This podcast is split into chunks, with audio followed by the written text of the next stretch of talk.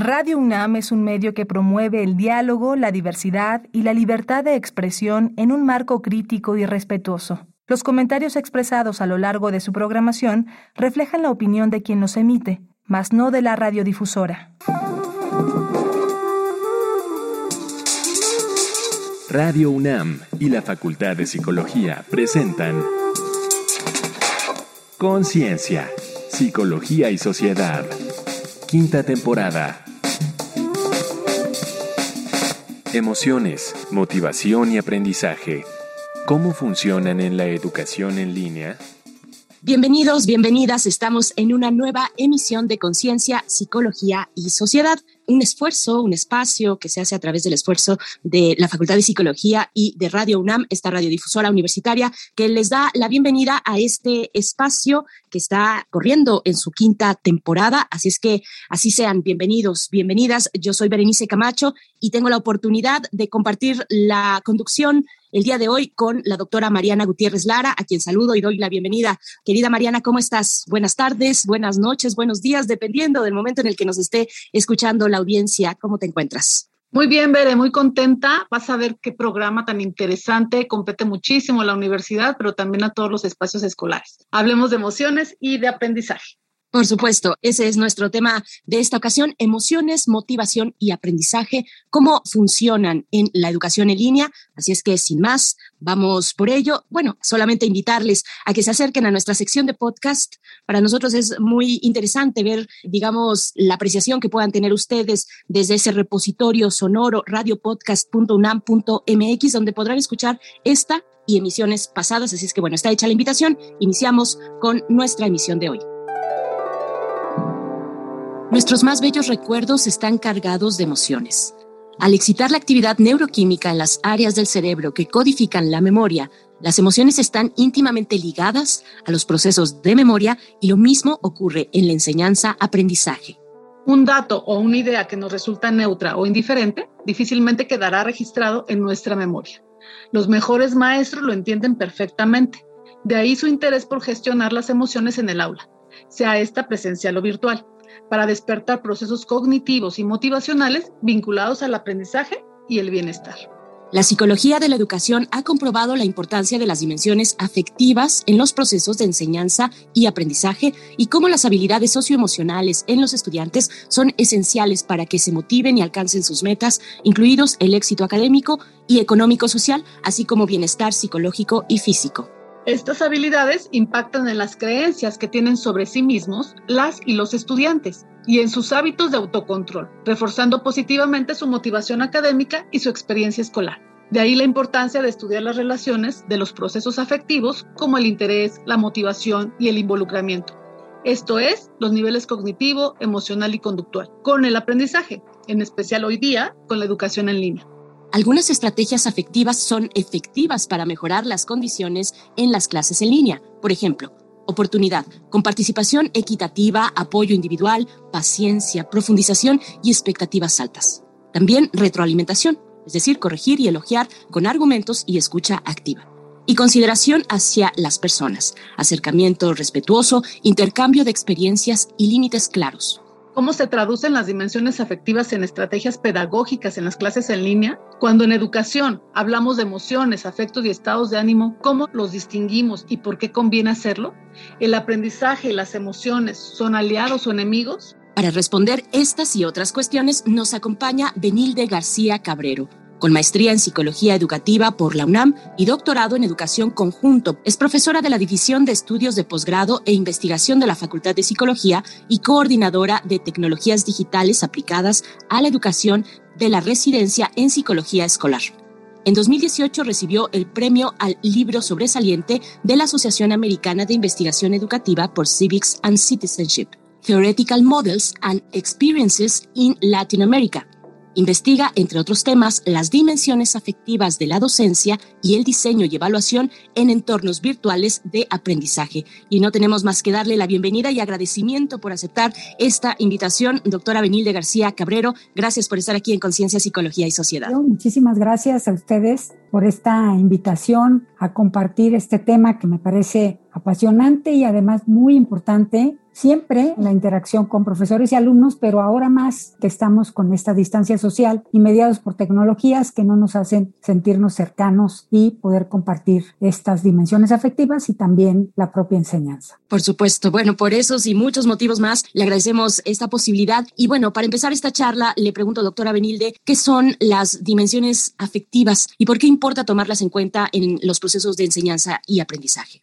Pues las dimensiones afectivas para referirse a ellas se utilizan diversos términos, como el de emoción, el de sentimientos, los mismos afectos, estados de ánimo, hasta rasgos de personalidad, ¿no? O sea, son diversos términos que nos connotan lo que las personas sienten en diferentes situaciones. A lo primero que nos podemos referir es a las emociones, que son reacciones automáticas del cuerpo frente a una situación que puede ser placentera o displacentera y que se experimentan como aumentos en el latido cardíaco, sudoración, enrojecimiento de la piel, de otras maneras. Y estas reacciones son de corta duración generalmente y no permanecen en el cuerpo mucho tiempo. Cuando permanecen mucho tiempo, entonces se recuerdan vívidamente y esto ocurre, bueno, en cualquier situación, no solamente en una situación cotidiana, en una situación dentro fuera de la casa, con los amigos. Siempre experimentamos diferentes tipos de emociones que en el cuerpo se sienten algunas como placenteras y otras como displacenteras. O también sentirse ansiosos frente a un examen o frente a una situación de interacción con compañeros. Entonces es importante, los profesores lo tenemos que tomar en cuenta para generar las alegrías y entusiasmo que son activadoras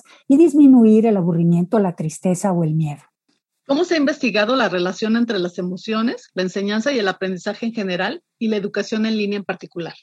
Bueno, existe una gran diversidad de emociones y estas han sido investigadas en el ámbito del salón de clases, principalmente a través de autorreportes de los alumnos, en donde se ha visto que cuáles son aquellas que los activan, los involucran afectivamente cuáles son aquellos que los desactivan y que en un momento dado les producen displacer, ¿no? Entonces hay también emociones que se consideran negativas o displacenteras, pero que disparan realmente el involucramiento de los alumnos. Entonces, lo que se ha visto es cómo es que ocurren este tipo de situaciones de activación, desactivación y cómo los estudiantes reportan cómo se sintieron en una situación determinada. Principalmente se utilizan instrumentos de autorreporte de, por ejemplo, emociones académicas, que están clasificadas en diversos tipos, como emociones epistémicas, ¿no? Curiosidad, asombro, emociones académicas, como pueden ser el disfrute, la alegría, el entusiasmo. Y otras veces también se, se, se, están investigando ya en los entornos virtuales a través de dispositivos conectados al cuerpo de los estudiantes, a los ojos, a la piel, midiendo la temperatura y viendo cómo ciertas situaciones, juegos, estímulos producen en los estudiantes reacciones emocionales y después esto se complementa con los autorreportes.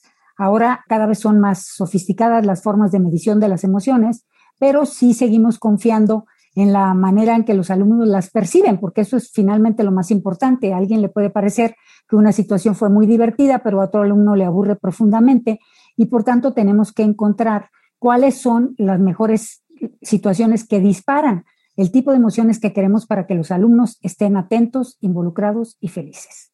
Por supuesto, bueno, no son menores los retos, además, en términos de aprendizaje, de contenidos, no son menores los retos para las y los profesores. Seguimos en esta conversación, nos acompaña la doctora Benilde García Cabrero. Les invitamos a escuchar una serie de testimonios que nuestra compañera Alejandra Mireles recogió entre alumnos y alumnas universitarias que, pues, de esta manera nos comparten estos testimonios y apreciaciones. Así es que vamos a escuchar. Ecos de la gente. Esta semana, en Conciencia, Psicología y Sociedad, hicimos las siguientes preguntas a estudiantes universitarios. ¿Tú crees que las emociones facilitan o dificultan el aprendizaje? Escuchemos sus respuestas. Evelyn, 24 años. Yo pienso que las emociones pueden ayudarnos o también pueden dificultar el aprendizaje, ya que pueden cambiar el estado de ánimo en el que estamos, así como las ganas que le pongamos al estudiar. Fernando, 22 años. Esto depende de que sea algo que te apasiona o no te emociona hacerlo o que te lo impone. Ana, 20 años. Sí, las emociones como el estrés o el enojo, la frustración dificultan el aprendizaje. Cuando encuentras algo que te motiva, que te genera una, una sensación, una emoción positiva, seguramente lo puede facilitar. ¿Puedes identificar alguna emoción que hayas sentido cuando tomas clases de matemáticas en línea? Alguna de las emociones que he presentado al estudiar matemáticas en línea es la ansiedad y el asombro, ya que al ser en línea es más complicado, pero también asombro porque aprendes nuevas cosas todos los días. No sé si la aburrición sea alguno de ellos, ya que pues no es una materia que, que sea que me apasione. La emoción que me genera es una frustración por hacerlo en línea. Para Conciencia, Psicología y Sociedad, Alejandra Mireles.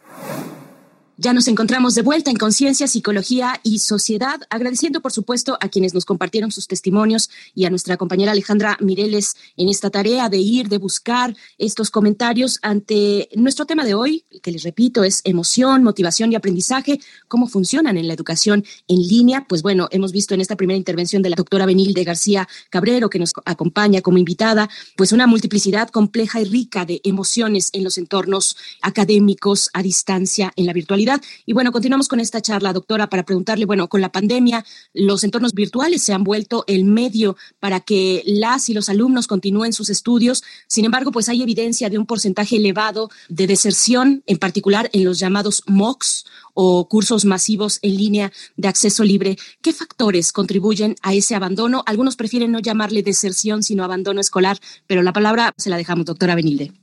Sí, aunque los cursos masivos abiertos se han vuelto muy populares y en realidad van a resolver muchos de los problemas de acceso, principalmente en la educación superior, sí, después de un boom muy elevado, en 2013 se vio que realmente había este abandono de los cursos, los estudiantes no seguían. Se investigaron las razones, hay muchísimas, ¿no? Desde que como son tan abiertos, pues puede entrar cualquier persona, nos exigen prerequisitos y entonces puede entrar al curso y no encontrar ahí lo que estaba buscando y entonces pues sale del entorno. Pero también puede ser que en un momento dado la forma como están diseñados los materiales no haga que los alumnos se interesen primero de, en esa situación de enseñanza que se está presentando y después que se involucren cognitiva, afectivamente y conductualmente. Querría decir que perseveren y que terminen. Entonces, en gran medida se ha visto que el diseño instruccional de estos cursos tiene mucho que ver en la manera en cómo los estudiantes responden a estos entornos, permanecen en ellos y tienen éxito, porque eso es lo más importante, aprenden.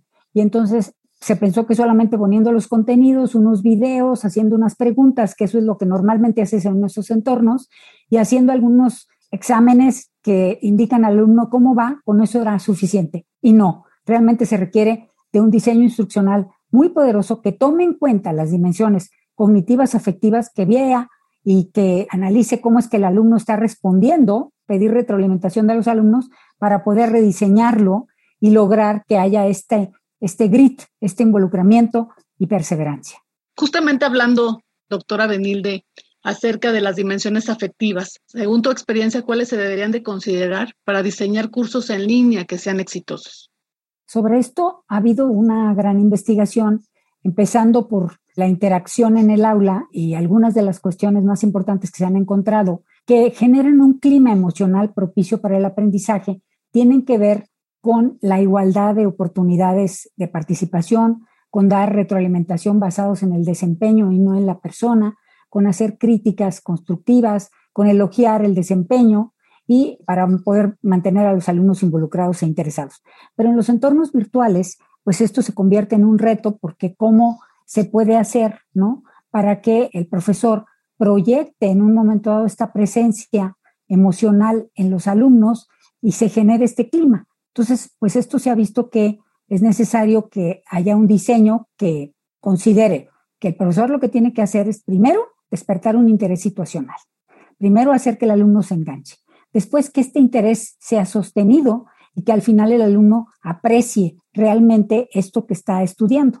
Y eso, bueno, pues se logra a través de una serie de formas de actividades que se pueden proponer en el entorno, como, por ejemplo, plantear problemas cercanos a la realidad de los alumnos. Entonces, el alumno se siente que puede enfrentar el desafío, que es alcanzable la meta, que también se dé retroalimentación que haya resolución de dudas ¿no? y que se sienta la presencia del instructor y también que los profesores en un momento dado combatan la negatividad de los alumnos frente a la situación de aprendizaje y de enseñanza, dando mensajes positivos, aunque sea en un MOOC, este tipo de cosas se valoran mucho y sí se pueden mandar mensajes a los alumnos por supuesto, doctora Benilde García Cabrero, gracias por esta segunda intervención. Vamos a hacer una breve pausa. Les invitamos a escuchar algunos datos complementarios acerca de nuestro tema de hoy con nuestra invitada, como ya comentaba, la doctora Benilde García Cabrero, en el tema emoción, motivación y aprendizaje, cómo funcionan en la educación en línea y estos datos complementarios que les presentamos con nuestra sección a pie de página. A pie de página.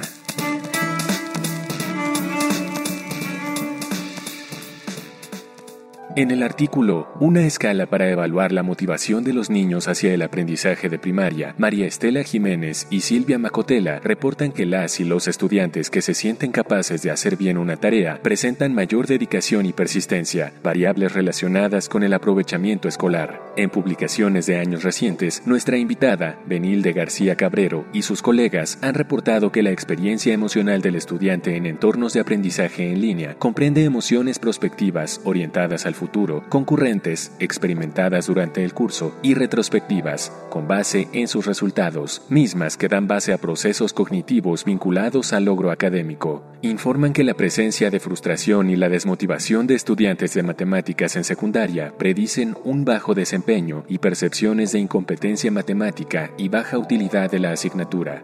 Por su parte, el placer y el compromiso se vinculan con el disfrute de las actividades matemáticas, lo cual genera motivación y desempeño altos en la materia. Según Joe Bowler, investigadora de la Universidad de Stanford, gran cantidad de estudiantes en el mundo desarrollan ansiedad matemática que les hace pensar que realmente no pueden aprender matemáticas. Esta forma de ansiedad puede iniciar desde los 5 años y extenderse hasta la edad adulta. Según Joe Bowler, estima que casi 50% de los estudiantes estadounidenses sufren de ansiedad matemática.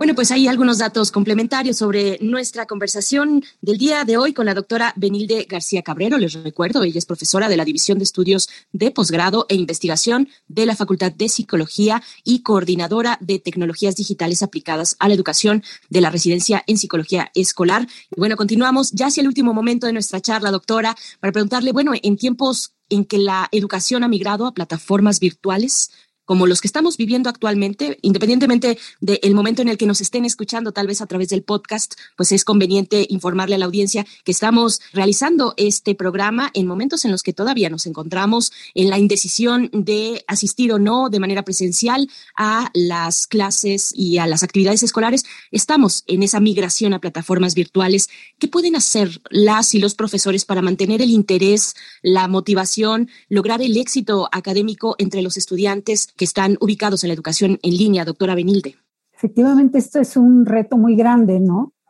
Porque los diseñadores instruccionales de entornos virtuales, de cursos masivos en línea, de educación a distancia, saben muy bien que requieren habilidades de diseño instruccional, de diseño gráfico, de programación, etcétera, cuestiones que no tenemos los profesores normales que migramos al entorno sin ser expertos en el manejo de estos dispositivos tecnológicos pero hay ciertos elementos que se han estudiado y bueno, que nos importan mucho a los investigadores que hemos visto cómo sí las emociones pueden ser generadas proyectando presencias del profesor, ¿no? La presencia cognitiva en donde el profesor diseña su curso y, y, diseña los materiales, los temas, el tipo de exámenes o las formas de evaluación, pero también una presencia cognitiva en donde puede plantear situaciones disparadoras. Entonces, para generar estas emociones en el entorno virtual, se puede generar una situación disparadora, poner un video, ¿no? Pero importante generar alegría anticipatoria.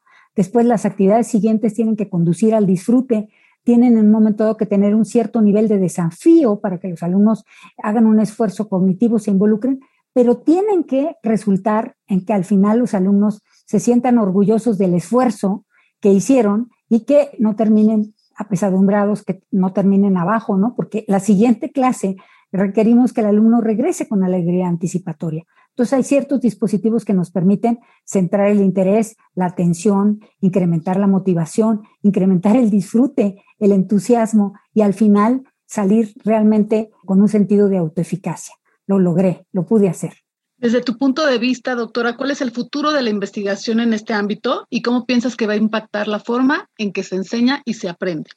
Yo creo que esta pandemia nos ha generado un experimento social importantísimo. Nos hemos dado cuenta que hay muchas cosas que no necesitamos incluir en nuestros cursos, que realmente podríamos hacer ciertas cuestiones esenciales y no realmente pensar que el estudiante es un banco en donde hay que depositar. Entonces, muchas universidades están pensando en reducir sus currículos, en vez de cuatro años, reducir a dos la formación en la licenciatura. Y esto además va a estar, por una parte, impulsado por todos los entornos virtuales y toda la posibilidad de autoaprendizaje que van a tener los alumnos, y además complementada con las situaciones de presencialidad que no se deberán evitar porque la cuestión del contacto social no solamente implica dimensiones afectivas, sino también la importancia de aprender de los otros, que a veces no se logra bien en los entornos virtuales. Pero lo que viene fuerte es la cuestión de la inteligencia artificial. Esto ya se está trabajando y realmente esto va a cambiar radicalmente la forma de enseñar y aprender. En esos entornos puedes entrar a una fábrica, puedes entrar a un hospital, a una sala de emergencias, interactuar con otros de manera síncrona, porque pueden estar los otros avatares, ¿no? Presentes, puedes explorar, ¿no? La situación amplia y profundamente, puedes tener microscopios electrónicos que te acerquen y te lleven, y eso ya se ha visto, generan el mismo tipo de emociones, porque las emociones se generan no solo por situaciones reales, sino imaginarias. Esto ya se está intentando con imaginería guiada en estos entornos. Los estudiantes ya van a vivir las situaciones como si fueran reales.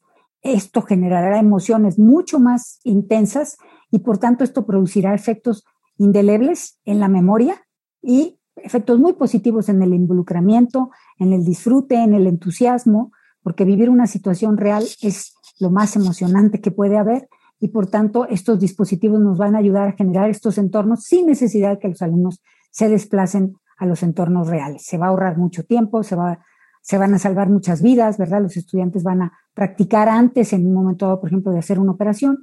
Entonces, el futuro ya nos está alcanzando, el futuro es la realidad virtual, las emociones y el aprendizaje.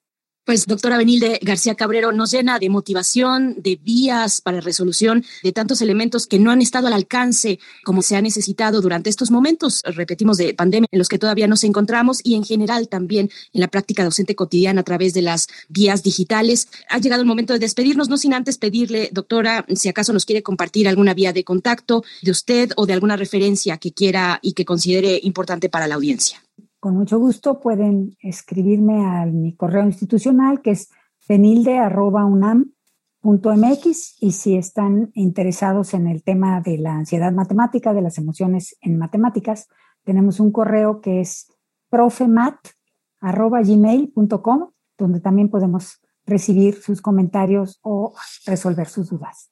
Muchas gracias por la invitación. Gracias, gracias, doctora Benilde García Cabrero. Repito brevemente su correo institucional, benilde, con B grande, benilde, arroba unam punto mx.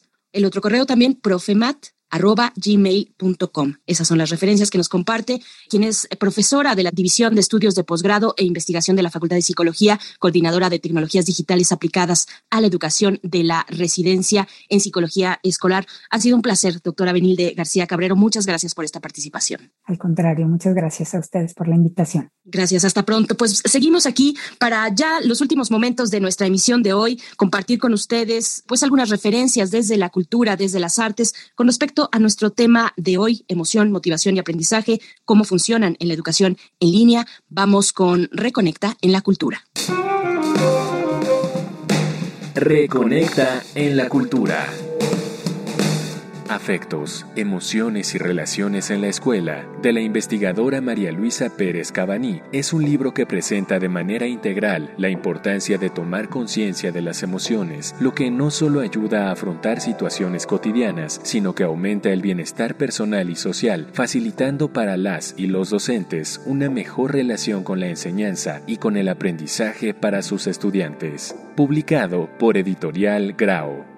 Como el psicólogo clínico Thomas Caramagno, quizá disfrutes de acercarte a la mente de las personas a través de la literatura. Caramagno elaboró una elocuente gráfica de los altibajos en el estado de ánimo de Virginia Woolf entre 1895 y 1941. La genial novelista inglesa sufría de trastorno bipolar. Te recomendamos sus asombrosas novelas, cuyo flujo de conciencia refleja cómo los estados de ánimo de una persona determinan su relación con el mundo. Entre ellas destacan La señora Dalloway, Alfaro y Las olas. Prepara palomitas y acomódate en tu sillón preferido. La multipremiada Merlí, nominada a la mejor serie dramática en los premios Feroz, trata sobre el irónico y retador profesor de filosofía, Merlí Bergerón, que busca convertir a sus estudiantes de bachillerato en las y los peripatéticos del siglo XXI. Comportándose como un nuevo Aristóteles, les enseña a cuestionar las cosas y a reflexionar. Paso a paso, sus desconcertados estudiantes aprenden a quererlo y despierta antipatías entre ciertos colegas que intentarán sabotear sus métodos de enseñanza. Estas fueron las recomendaciones de la semana. Te dejamos con Pharrell Williams y su canción Happy.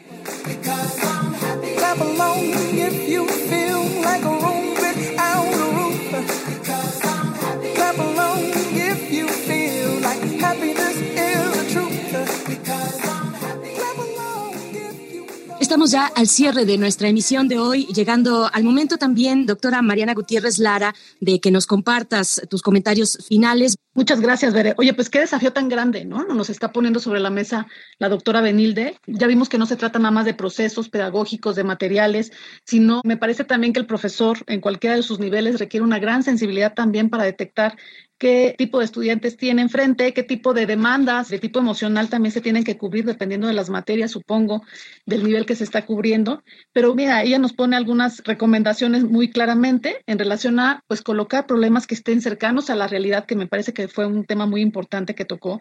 Este tema también de resolver dudas y de combatir la negatividad. Por ahí se dice que se aprende mejor lo que se siente. Desde el punto de vista del docente, yo también creo que se enseña mejor lo que se siente. Y creo que hay un reto enorme ahora con la educación en línea, en donde los maestros nos tendríamos que sentar a reflexionar acerca también de nuestro quehacer, pero también de nuestro estado emocional cuando enseñamos pues una materia, un contenido temático, lo que nos toque, ¿no? Creo que, te digo, el desafío es enorme y espero que haya sido lo suficientemente enriquecedor esta charla como para que nos invite a reflexionar sobre ello. Gracias, Bere, hasta la próxima. Gracias, doctora Gutiérrez Lara. Quédense aquí en Radio UNAM, acérquense a nuestro sitio de podcast, este repositorio sonoro que ya lleva cinco temporadas y contando, vamos por más, radiopodcast.unam.mx. Yo soy Berenice Camacho, agradezco el favor de su escucha, les invito a encontrarnos en una nueva ocasión en Conciencia, Psicología y Sociedad. Hasta pronto.